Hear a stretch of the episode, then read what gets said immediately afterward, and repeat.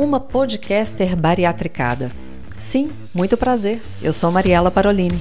Bariatricada desde novembro de 2020, com quase 40 quilos eliminados, já com reparadora. Virei podcaster para contar minha história, com suas dores e delícias. E amo conversar com quem entende do assunto, tanto com profissionais incríveis quanto com amigos de grampo. Afinal, somos uma comunidade no bariátrica.club. Aqui é de uma bariatricada para bariatricados, só que longe de gordofobia, sem bariátricofobia e nunca será uma apologia à cirurgia bariátrica. Então, se a sua Nutri já liberou, pega o seu café e vem comigo. Você já me conhece que eu sou aquela podcaster bariatricada, né? Que ama uma rede social. E foi pela rede social que eu conheci o trabalho e me admirei pelo trabalho do Dr. João Sucupira conversei com ele, falei, doutor João Sucupira, que tal a gente gravar para o Bariátrica? Ele, com toda a sua acessibilidade, a sua gentileza, aceitou e coincidentemente nós estamos em São Paulo na mesma data, então nós nos conhecemos e foi ótimo isso, doutor João. Então, primeiro eu quero te agradecer por estar aqui no Bariátrica por favor, se apresente. Eu acredito que a maioria dos bariatricados já te conhecem, mas. Então, também adoro rede social, tá bom? E fico muito à vontade de falar disso.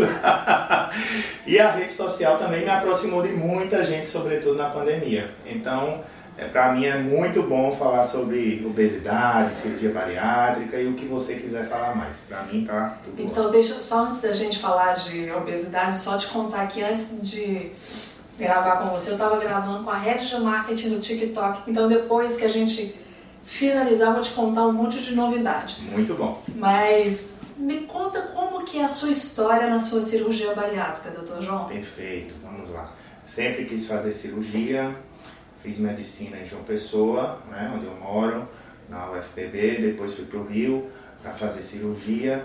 E aí lá eu trabalhava fazia residência no hospital que fazia cirurgias bariátricas pelo SUS. Era uma coisa que eu não tinha intimidade, mas comecei a gostar não só da cirurgia, como do resultado que a cirurgia gera, né? Muda a vida de muita gente. E essa batalha que a gente tem de é, conseguir tratar mais gente né, com cirurgia, é, isso também me estimula muito. Hoje, como que o senhor enxerga, como que tem chegado o paciente até o senhor? São pessoas que já conhecem mais sobre a cirurgia bariátrica ou ainda as pessoas carecem de muito conhecimento? Porque às vezes eu fico vendo em grupos de bariátrica algumas perguntas que parecem às vezes meio óbvias, mas eu falei assim, gente, não é todo mundo. É, inclusive, eu estava conversando outro dia num podcast, a doutora Helena falou assim, Mariela, a gente fala que tem que comer proteína, às vezes a pessoa nem sabe o que é proteína. Exato. Uma das coisas que muito me importa é levar o conhecimento para a pessoa que está recebendo. Então, eu não falo lá para os meus colegas, eu falo para meus pacientes. E isso faz com que eu fale da linguagem mais próxima possível deles. Não me interessa se eu estou agradando meu colega, me interessa estar agradando quem eu quero que a informação chegue. Então, para mim, da forma mais simples que eu puder conversar ou da forma mais amigável que eu puder conversar para mim é melhor. Eu acho que médico tem uma linguagem com médico e tem uma outra linguagem tem, com paciente, tem, né? Tem. É, os termos técnicos vai usar com o Eu seu... não quero impressionar ninguém. Lá. E é interessante quando você fala isso, porque na sua rede social é exatamente essa linguagem acessível que chama a atenção. Sim. Você se preocupa com seus vídeos que são é, legendados, é, a linguagem que você usa. É, e é interessante como o, o seu sotaque característico agrega, agrega o que você fala. Isso. Tudo bem. e aí eu te digo como falar de obra, tá? É, fica muito a sua marca. Eu morei no Rio oito anos e fazia ambulatório lá no SUS. E eu nunca me contaminei com sotaque de lá e voltei. É, mas isso a gente, a gente faz se quiser, né? É. E aí, às vezes, às vezes não, uma vez aconteceu que um, um paciente nordestino igual a mim, que falava igual a mim, no final da consulta ele ficou com raiva e disse, por que você passou a consulta me imitando? Aí eu disse, não, passei a consulta me imitando, eu sou da Paraíba. Aí que ele se identificou mais, entendeu? Aí teve o. É, é, exatamente. e eu não ligo não pro meu sotaque, eu gosto e, tá, e ponto final. Não, é, isso ele te identifica de uma forma agradável, ele não é uma identificação pejorativa. E como ele agrega ao seu conhecimento, fica assim muito Dr. João. Sim. Então, às vezes eu estou vendo o vídeo, eu ouço, só deixa eu parar aqui e ouvir o Dr. João, deixa eu ouvir o que ele está falando aqui. Que bom. Como que surgiu essa ideia de trazer essas informações para o paciente também na rede social? Isso economiza meu tempo em consultório, isso não substitui uma consulta Claro, médica claro. E, e, assim, isso gera um- uma confusão porque às vezes os pacientes de outros doutores vêm conversar comigo querendo que eu faça avaliações que a gente não consegue av- avaliar por uma rede social e isso eu deixo muito claro e quando eu respondo uma questão mais particular eu digo, ó, eu faço isso com meus pacientes, mas o seu médico é que tem que liberar você para essa situação, porque a gente tem que respeitar as condutas dos colegas. Então, quando a gente populariza informação, é, sobretudo na cirurgia bariátrica, existem coisas que são mais personalizadas de equipes, né? Algumas, ah, algumas coisas ah, não são né? exato e aí a gente tem que respeitar o colega e, e o paciente tem que entender isso, né? Mas o que eu quero é fazer com que as pessoas entendam que cirurgia bariátrica é um procedimento seguro, sobretudo, hoje confortável de ser feito e que é para ser feito por muito mais gente do que se faz. No Brasil, só 40% das pessoas que têm obesidade têm diagnóstico de obesidade, porque a gente normaliza muito Nossa. a obesidade. É, só 40% das pessoas têm um diagnóstico de obesidade. Desses 40%, se eu não me engano, só 20% procuram atendimento especializado. Tá? A maioria das pessoas não vai atrás de ser tratado por um especialista. Não vai. Eles só eh, tentam tratar, por exemplo, você eh, chega para uma pessoa e faz. Você está tratando sua obesidade? Ah, estou, estou fazendo dieta low carb. O que é dieta low carb para aquela pessoa? Ele tirou o macarrão e tirou o pão e pronto. Mas não é isso, né? A gente sabe que esses termos que a gente populariza hoje, que todo mundo é, diz que sabe, não é assim que a gente que a gente faz da forma profissional. E desses, só 2% dos pacientes chegam a tratar sua obesidade com medicamento. Doutor João, eu fico pensando aqui como uma pessoa com obesidade. Eu falo que quem, como o senhor, não é uma pessoa com obesidade, talvez não saibam das dores. Claro que sabe pelo que chega, mas sentir aqui na pele, né, o que tem. E eu sempre falo aqui no podcast que não é uma apologia à cirurgia bariátrica, não é uma gordofobia, mas a gente tem que e, e brincar também que não é uma bariátricofobia, porque existe Tá. bariátricofobia, né? Existe demais. É, mas a gente tem que parar de romantizar a obesidade. Porque tem alguns extremos que são gordo é feio, discordo. Gordo é preguiçoso, discordo. Gordo é incompetente, discordo. E quem é uma pessoa com obesidade vai discordar disso. Só que a gente muitas vezes tenta entrar num padrão que foi estipulado, sei lá por quem, por qual indústria, que não vem o caso. Mas, ah, talvez quando me fala que 40% tem o diagnóstico de obesidade, me dá a sensação de que assim, tá, ou a pessoa sabe que está acima do peso, mas não quer levar isso adiante, deixa que está assim mesmo e está bom, eu estou vivendo a minha vida e eu gosto de mim e eu me amo, ou essa pessoa não se preocupa tanto com a saúde. Hoje mesmo eu estava conversando com alguém e dizendo para ela, falou, olha, a questão da romantização da obesidade, porque a gente tem que tirar isso tudo, a pessoa obesa é bonita sim, ela tem competência, enfim, mas obesidade é doença. Você falou várias coisas que me deu vontade de interromper cada Fica à minuto. vontade. Aqui é Mas- assim, pode Tá. interromper. Mas assim, porque eu fico danado com muitas coisas de comportamento de hoje em dia que a gente tem que mudar. Por exemplo, o obeso é discriminado. A cirurgia bariátrica também é. É, eu que eu digo. Porque existem essas pessoas que ah, vêm com essa, esse discurso errado de seja livre, tenha o corpo que quer. Porque ele foi discriminado, então ele quer radicalizar que isso também é errado. Sim. Entendeu? Então, na medida em que a gente entra com uma educação para a obesidade, Ótimo. aí a gente vai desfazer essas ideias erradas. Por quê? Porque a- gente começa com obesidade, com, com estímulo à obesidade desde a infância, porque o- a criança saudável é a criança que tem Tá obesidade. Exatamente. Né? E aí ele vai ser criado de uma forma em que ele vai ser estimulado a comer mesmo quando não tem vontade.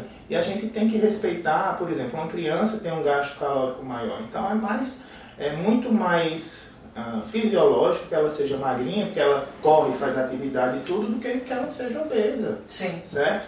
A outra coisa é que nós criticamos quem começa de alguma forma um tratamento para obesidade. Inclusive, hoje eu postei sobre isso.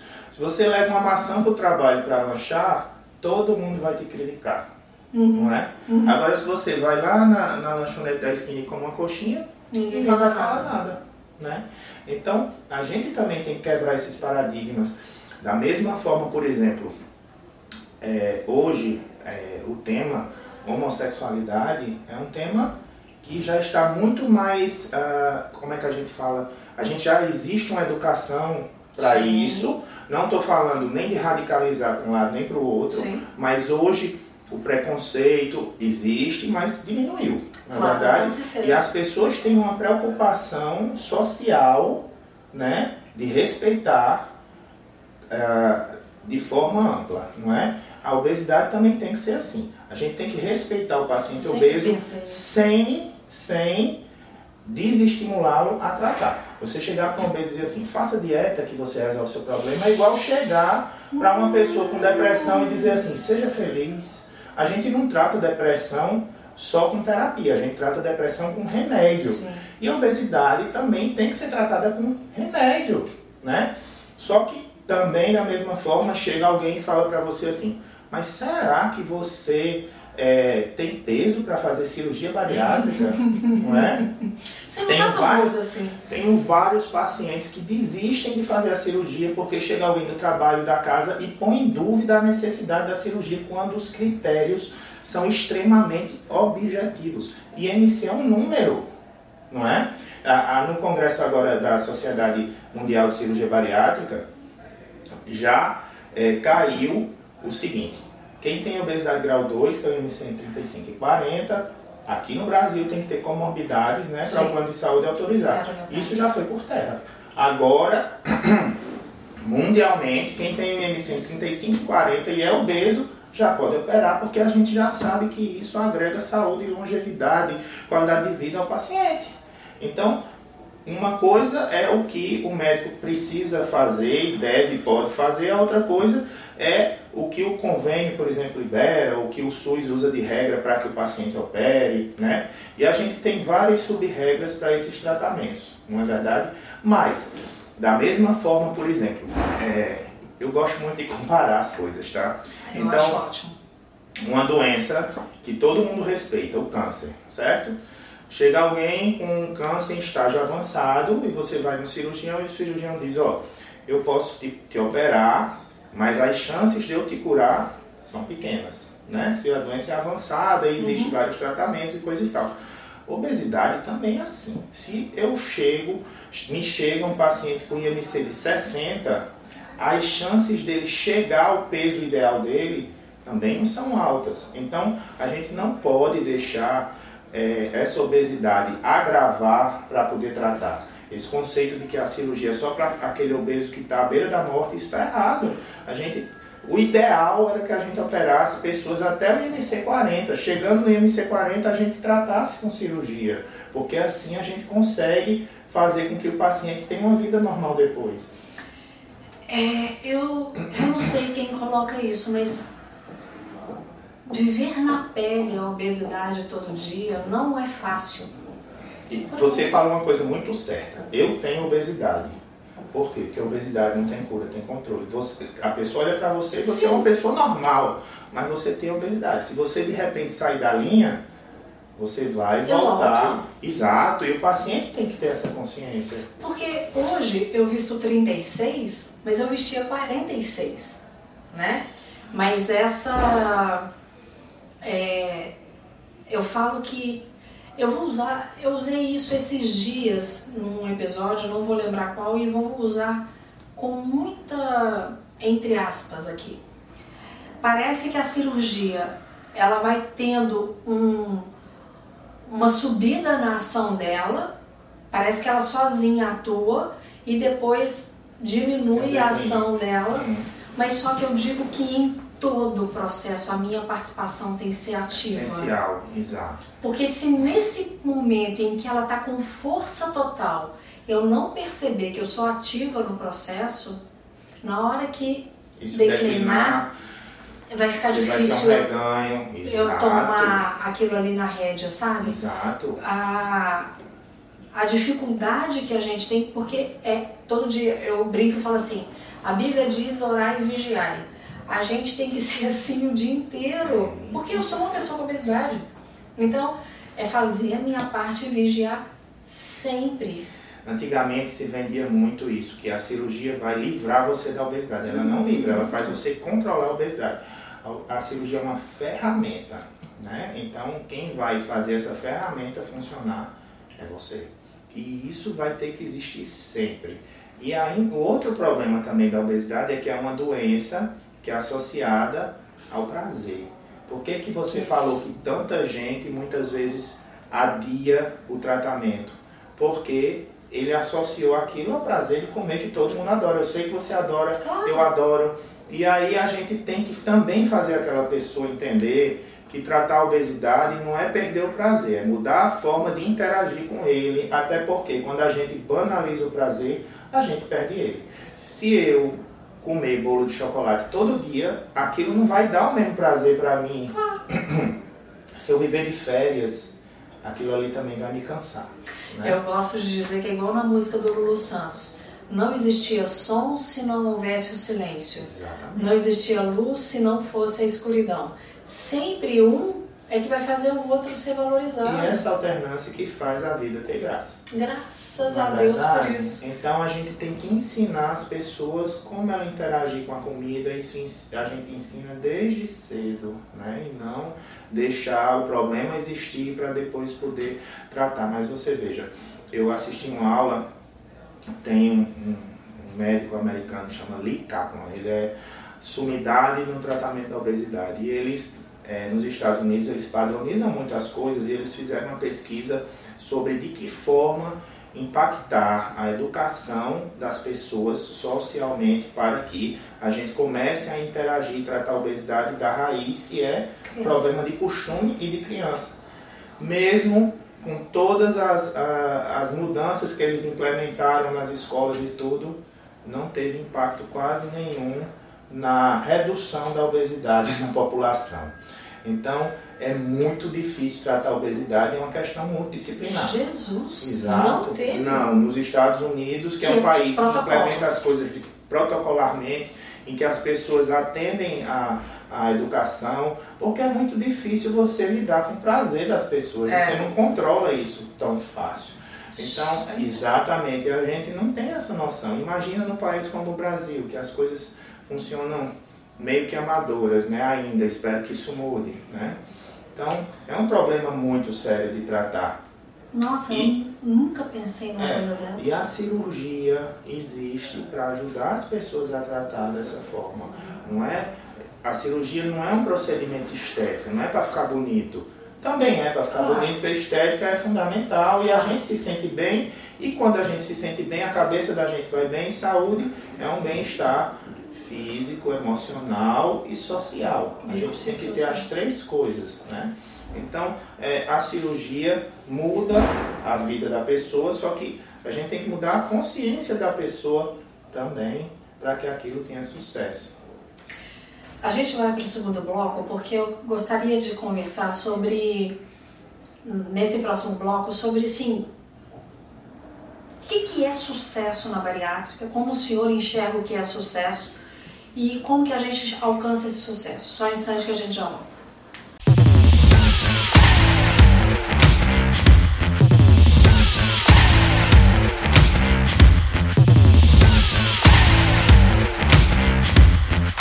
Doutor João, então o que, que Sucesso é saúde. É Ótimo. controlar a obesidade. Isso é sucesso. Não vamos, por exemplo, detalhar. Pode ser, por exemplo, perder 30% do peso. Né? Isso é sucesso também. Tem, a, tem as, as questões matemáticas, fisiológicas, mas sucesso é você ter saúde. Quando a gente perde 10% do peso, não importa o peso que a gente tenha, a gente já controla a pressão, a gente já baixa é, o nível da, da hemoglobina glicada que reflete a glicemia, a gente já é, deixa de ter apneia do sono. Então tem várias coisas que eu perdendo pouco peso eu já tenho um implemento na saúde gigantesco. E depois é, fazer o ajuste fino, isso aí leva a ganhos muito maiores e melhores, né? E aí a gente complementa uma mudança de vida que quem opera essa mudança não é a cirurgia, não é o médico, é o paciente. Então eu não sou nada, eu não sou ninguém nessa mudança. Eu sou um coadjuvante que vai só orientar você a mudar. E o benefício também não é meu, é seu.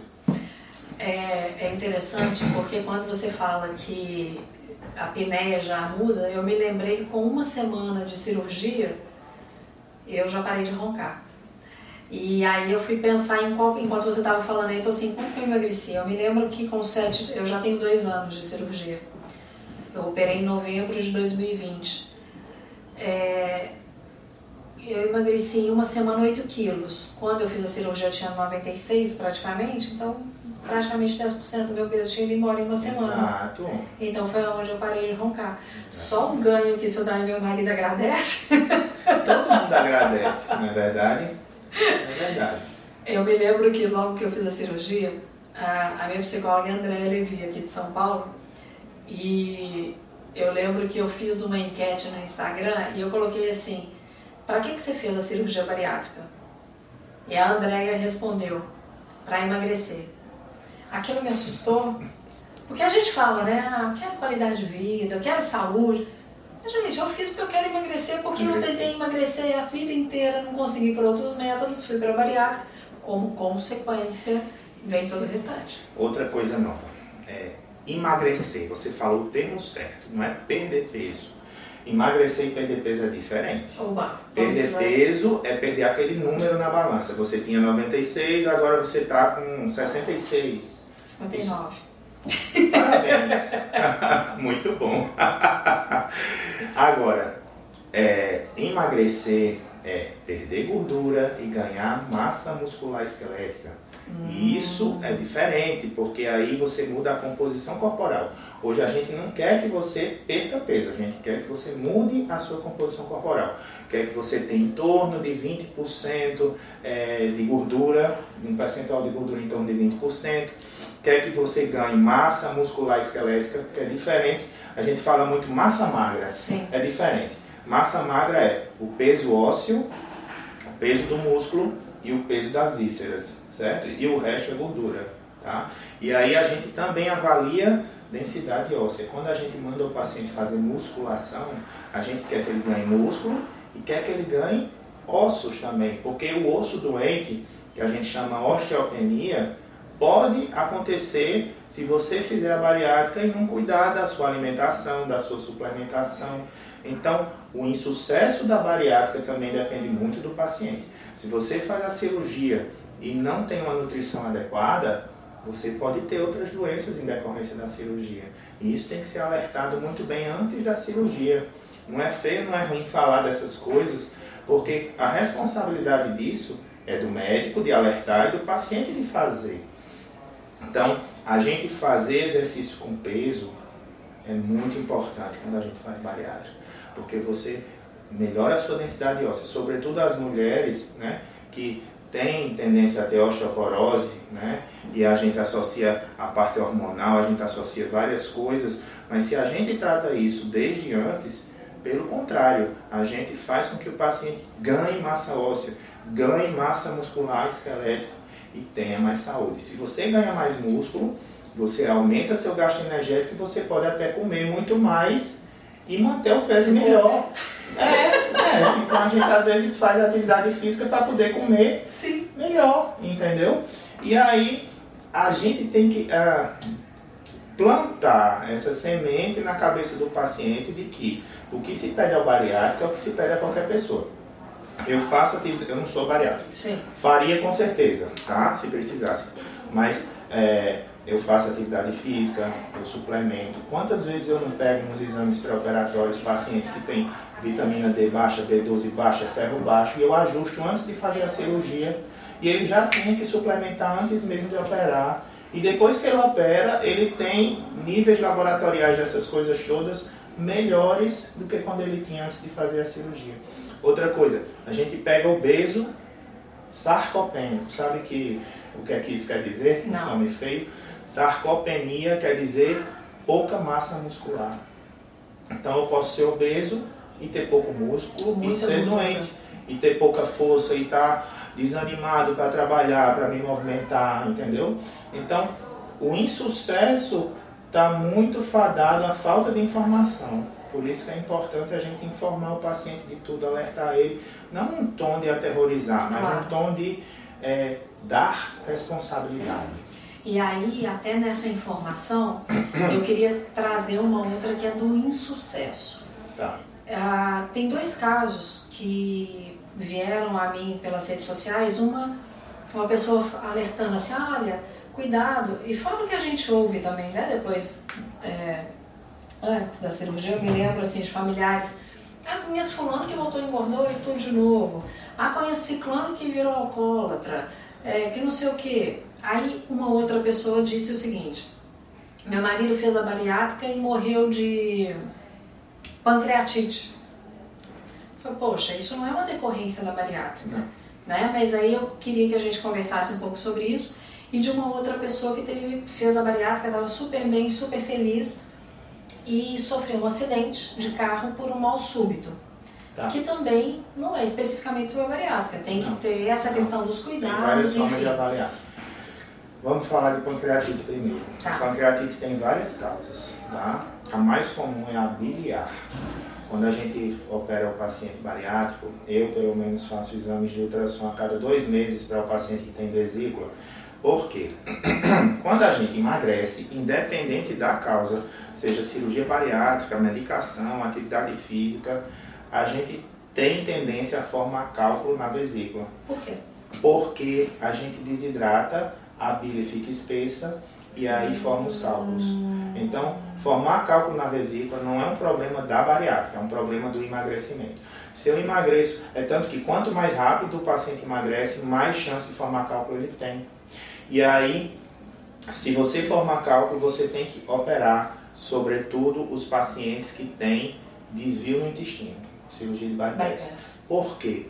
Porque quando eu faço o desvio, eu não tenho mais acesso endoscópico à via biliar. E o que causa pancreatite é quando esse cálculo sai lá de dentro da vesícula e cai na via biliar, que é o canalzinho que Sim. leva a bile lá para o duodeno. E aí, quando há essa obstrução, se for na- no trecho que passa por dentro do pâncreas, inflama o pâncreas e dá pancreatite. Então, E que é muito sério. se você tem cálculo na vesícula e é bariátrico e tem bypass, trate logo su- sua vesícula, porque assim você evita de ter várias doenças. E a cirurgia de vesícula é uma cirurgia super simples. Eu mesmo sou operado da vesícula e quando eu descobri, mesmo assintomático, que é quando eu peço para o paciente operar quando ele não tem sintoma nenhum, eu operei e, sei lá, uma semana depois eu estava com a vida normal. Então, façam suas cirurgias aí da vesícula, quem tem cálculo na vesícula. Deixa eu só fazer um parênteses aqui. É, vou colocar uma consideração de bariatricada, tá? Tá. O que, que eu senti? Eu operei em novembro de 2020, em julho de 2021 eu tive que tirar minha vesícula. Tá. Ah, eu tinha, na hora que tirou, eu tinha mais de 200 microcálculos. Era uma coisa assim assustadora. Uhum. Ah, eu sentia uma, dor, cada um é de um jeito, Sim, né? Mas eu sentia uma dor que eu achei que era dor de estômago. Confunde. Muitos pacientes fazem assim, um sem número de endoscopias, achando que é gastrite, que é úlcera, aí vem a endoscopia normal e fica sem Exato. saber. Por isso tem que procurar o profissional. E entendeu? outra, é, não, eu sempre falo isso, não minimize. Eu prefiro pecar pelo excesso do que pecar pela escassez. Porque talvez assim, ah, eu fiz bariátrica, tá doendo, é normal. Não é Não normal é, sentir não dor. é. Então não dá pra gente menosprezar essas coisas, porque depois chega uma pancreatite. Peço aos pacientes que me liguem sempre que sintam qualquer coisa, que falem comigo, mandem o WhatsApp, porque a gente orienta. Sempre que um paciente sente qualquer coisa que é meu paciente, eu não desprezo, mando para a urgência, faço exame, mando na clínica, porque a gente tem que valorizar as coisas que a gente sente para tratar as coisas quando elas são menores. Quando o problema fica grande, é mais difícil de tratar. Quando a gente negligencia o que a gente sente, às vezes a gente gera um problema que muitas vezes o trabalho para desfazer é muito difícil. Eu, eu, essa frase eu guardo para mim. Às vezes, principalmente na questão de doença, eu prefiro pecar pelo excesso. Porque se chegar e falar assim, ai Mariela, você é fresca, não tem nada não, prefiro, beleza. Mas nunca é excesso, Mariela, porque o preço da saúde é, é a vida. Com certeza. né? Então, nesse caso, eu prefiro investigar tudo e aí chega nesse outro ponto dessa pessoa que teve um mal súbito dirigindo. E morreu. E morreu. Então, vamos falar sobre isso, é muito necessário. Tudo que você tem depois da cirurgia não é sobre a cirurgia muitas vezes. Você continuará, depois, depois que você faz a cirurgia, você não vai virar um super-homem que não vai ter câncer, que não vai ter tonteira, tonteira que não vai ter, sei lá, é, um AVC, Sim. trombose e outra. Muitas das coisas que causam AVC, trombose, é, infarto, a gente adquire com a obesidade. Então, às vezes, quanto mais tempo de obesidade você tem, mais chance de você ter esses eventos. E não é com um ano, dois anos de bariátrica que você vai se livrar deles. Pelo contrário, a gente é, vai continuar sujeito a várias dessas doenças por um bom tempo e mesmo a gente tendo um comportamento saudável. Fazer atividade física todo dia minimiza a chance de ter um infarto, mas não livra de ter. E outra coisa também, a cirurgia é para controlar o peso, mas não controla a idade. A idade é outro fator de risco para essas coisas, não é? E, e é verdade. É ótimo. É, é tanto que, que tem, sobretudo pacientes mulheres chegam na clínica e fazem, olha, eu não quero fazer a cirurgia porque fulana fez e ficou tão velha. Oh. Mas ela já era velha. não é? Então, mas para isso também tem uns procedimentos estéticos que são necessários também, entendeu? Aí fulano vai lá na dermatologista, vai no cirurgião plástico, fica toda bonita de novo e magra e saudável. Eu me lembro, é, rede social, eu postei, eu estava feliz da vida, assim, no início do meu processo da bariátrica, e a pessoa escreveu assim, é, pena que fica velha e feia eu só respondi assim, mas eu tô tão feliz. Nunca mais eu tive um comentário como esse. Felicidade é uma coisa que faz Incomoda. bem para quem tem e faz bem para quem tem, né?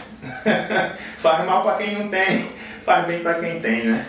Eu aprendi com a bariátrica a não dar ouvido, sabe, doutor E, e a, a bariátrica, o emagrecimento, traz felicidade nas coisas simples. Traz. Traz felicidade em dobrar a perna, Nossa. traz felicidade em sentar no chão e levantar sem ajuda, em dormir bem. Em saber que tem o ossinho do cox? Em escolher, escolher, em sentir frio, em escolher, escolher a roupa que quer na loja, né? Tem tantas coisas boas que a cirurgia traz, né? Eu fiquei pensando, bariátrico de João Pessoa sente frio? Sempre. Eu acho que sempre mais frio.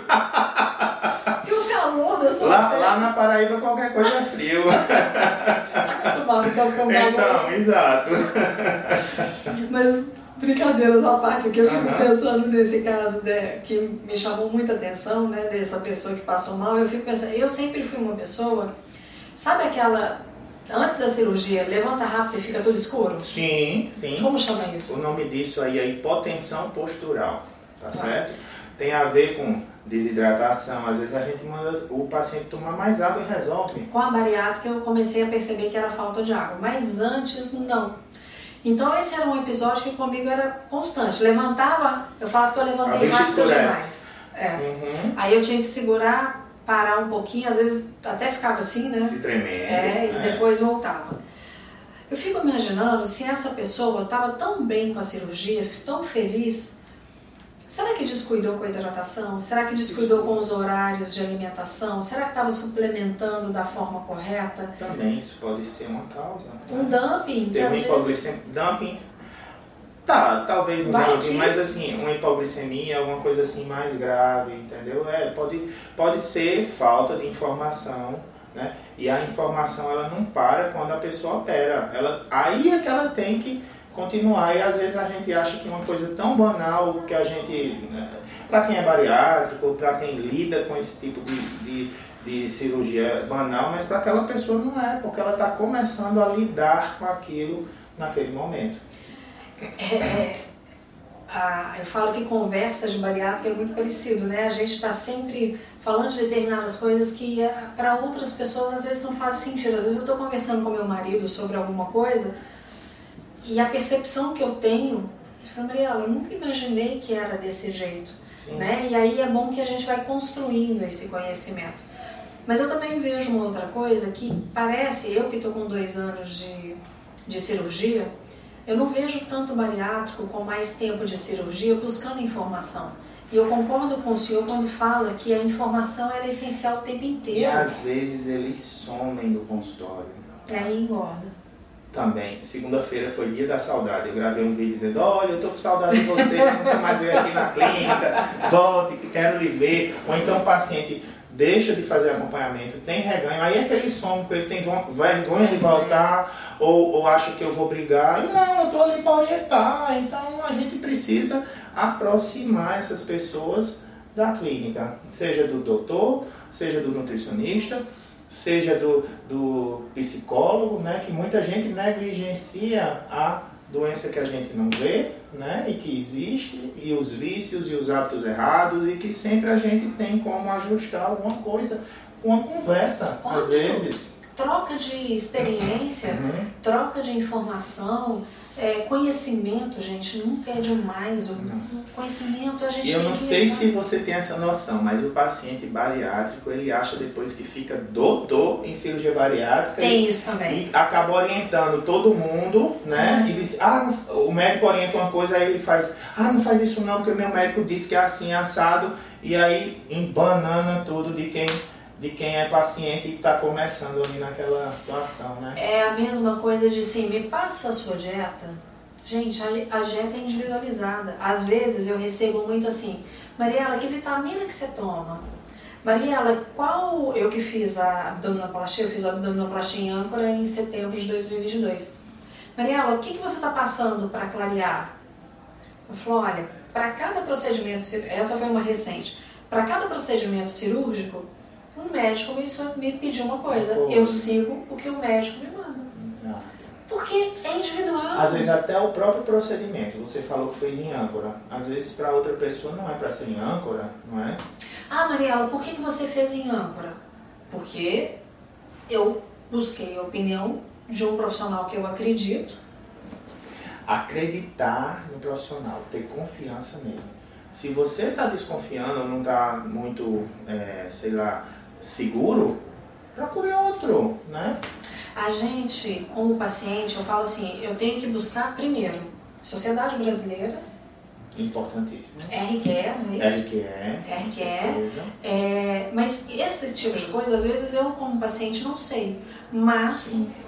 eu posso pegar outras experiências. Então assim, quem eu conheço, com quem que você fez? A, a como rede foi? social, tudo bem. Ah, Há doutores críticos que dizem, ah, o doutor da rede social não é o real doutor que tem técnica, não sei o quê. A rede social deixa o doutor muito mais transparente, porque Claro. o feedback dos pacientes que tem, não é? Você você tá ali exposto, você é uma vitrine, todo mundo pode Claro. tacar pedra, né? Claro. E aí se tá, tá, não acredite no que o doutor tá falando, mas veja a resenha do que do que o- Os comentários. os comentários do que os pacientes estão falando, entendeu? Então isso é muito válido também. Tudo hoje é baseado em opinião.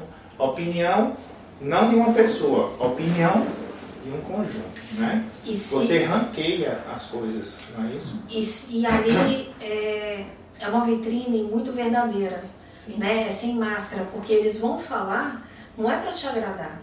Não. Porque a gente sabe que rede social é muito fácil ter hater. Mas também se o elogio é sincero, se ele é. Olha, aconteceu isso, te agradeço. Aquilo também é sincero. A gratidão do paciente bariátrico é muito diferente. É. Ah, eu opero outras cirurgias abdominais, tá? Eu opero hérnia, vesícula, câncer, outras coisas. E aí eu sempre digo isso aos meus pacientes.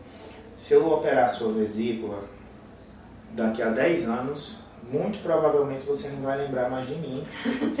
Mas se eu fizer sua bariátrica. O resto da vida. Com certeza. Você casa com aquela pessoa, né? Você fala o nome dele assim 10 vezes no dia, doutor Fulano, né? Então é, é, uma, é um, um tratamento que interfere lá dentro da sua vida, da sua cabeça, né? Da sua rotina. O meu cirurgião disse o seguinte, Mariela, é um casamento sem divórcio. Sem divórcio.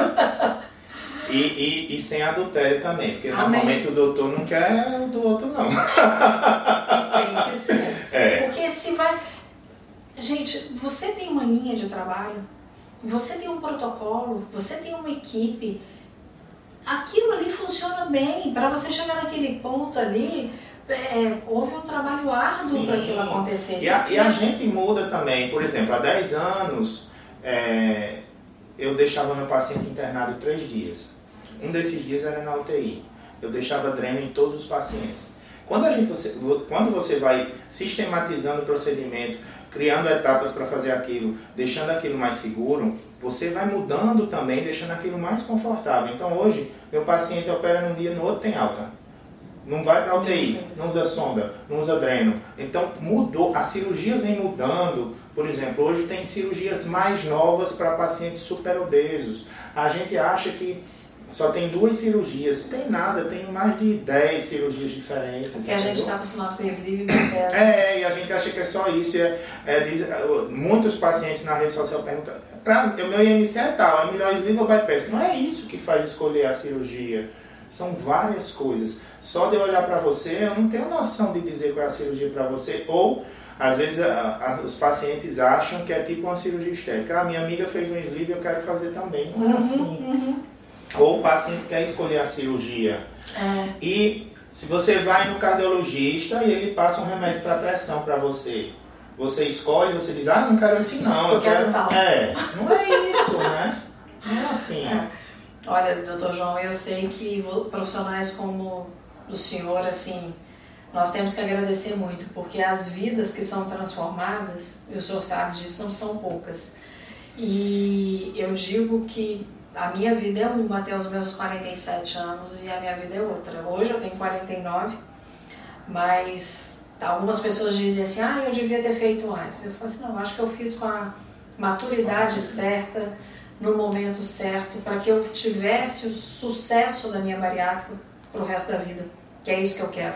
Eu quero ter sucesso. Aí quando é, você está falando aqui que sucesso é ter saúde, eu emagreci e estou com saúde. E é isso que eu quero né, para o resto da minha vida e que, eu, que a gente possa, aqui pelo Bariátrica, levar informação para que outras pessoas tenham isso. Tenham a mesma mudança. É isso é? que eu quero. Exato. Então eu queria que deixasse um recado final e como que as pessoas podem te achar, por favor. Tá, para me achar, arroba Dr. João Scupira, né? E o que eu peço a esses, essas pessoas que vão fazer cirurgia é, e que que façam, por favor, mas façam de forma consciente. Né? Isso não é uma decisão para ser tomada de uma vez, isso é um processo. Assim como tratar a obesidade é um processo, é, uma, é, são, é o hábito que você cria depois que faz a cirurgia. Então, é, para mudar, a gente, não, a gente não vai mudar do dia que faz a cirurgia, a gente muda do dia que decide fazer a cirurgia. Exatamente. Nossa. Isso. Foi um prazer, eu espero que a gente se encontre em outros momentos e que a gente certeza. possa conversar mais sobre bariátrica, que é tão bom. O que a bariátrica uniu, o homem não separa. Amém! e para você que está aqui acompanhando mais esse episódio, meu muito obrigada mais uma vez. Lembra de seguir arroba bariátrica.club, arroba café com Mariela Parolini. Te espero no próximo episódio, hein? Um beijo e Deus te abençoe. Gostou? Então clica para seguir e aproveita para compartilhar. Tem sugestão de algum assunto? Só encaminhar nas nossas redes sociais que nós vamos atrás de um profissional top para falar a respeito. Eu te espero no próximo episódio. Já deixa o seu café ou a sua água preparados.